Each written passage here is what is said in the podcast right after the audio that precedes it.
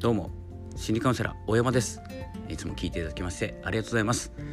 えー、いつも自分時間自分らしく生きる方法考え方ですね、えー、それをですね毎日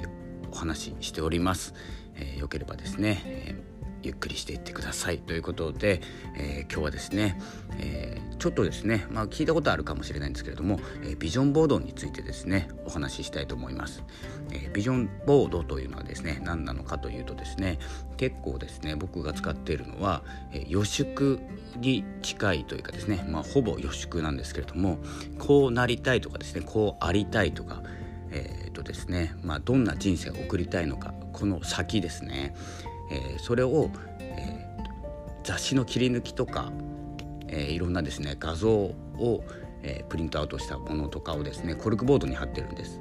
で、えここでですねこう今年の、え自分の目標例えば音声配信をしてどんな暮らしをしたいのかどんな生活をしたいのかっていうのを貼ったりしてます。あとですねその時のですね、え、僕はですね、ま、マインドというかですねメンタルの部分、この心の部分も、えー、感情を、えー、感情ですね。感情を、えー、付け加えてます。その時、えー、こうなったらどんな感情になっているかっていうのを、えー、つけてます。これですねあのー、僕の Kindle で出しているみかんノートというものにも書いてあると思うんですけれども、え、目標を立てた時に目標が叶った時達成できた時どんな気持ちになっているかというのを目標にするっていうことをですね、えー、僕は思っているんですけどもでお伝えしてます。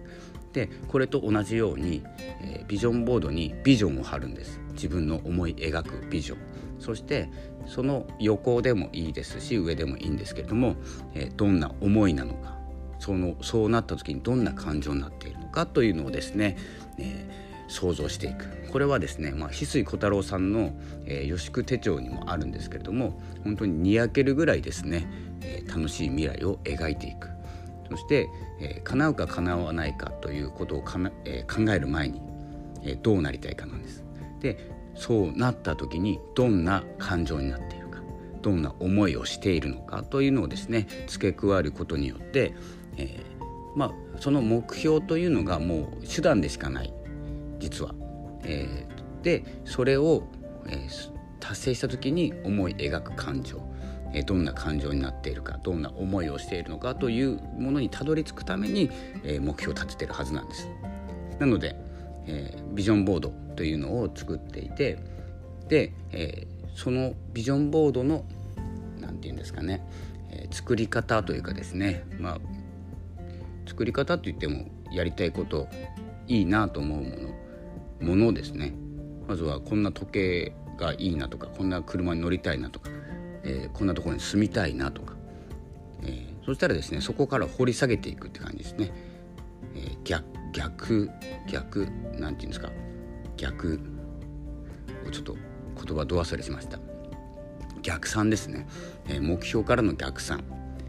をしていく。でそこにですねこういうものを、えー、こういうことをしていくとかそうしたらどういう感情になっているとかっていうですね、えー、その何かを成し遂げた時の感情っていうのが一番大事だと思ってますので、えー、それを達成するためには何をするっていうことはどんどん下がってきて明日何をする今から何をするということにですねつながっていくと思います。なのでビジョンボード、えー、とにかく有効です。えー、無駄だと思ってもですね、まあ、コルクボードって言っても、えー、大きくないものでしたら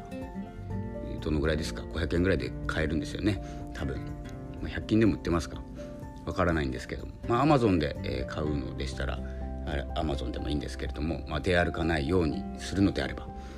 で、えー、切り抜き、まあ、雑誌が画像をプリントアウトできなかったらコンビニで雑誌を買ってくるとか、えー、いろいろコードが生まれるはずです。でまずはそのビジョンを描く。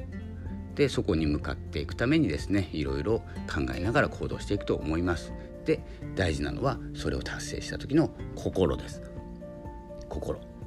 えー、ということで今日はですねビジョンボード、えー、予祝についてですねお話しいたしました。是非ですね、えー、ビジョンボードを作ってみてください、えー、結構ですね楽しく作れます。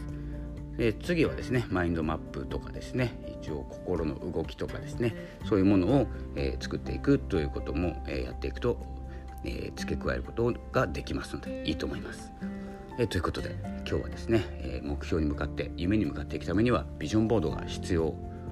なんじゃないかというですね共有です。僕はやってます、えということで、えこの辺で失礼します。ありがとうございました。さよなら。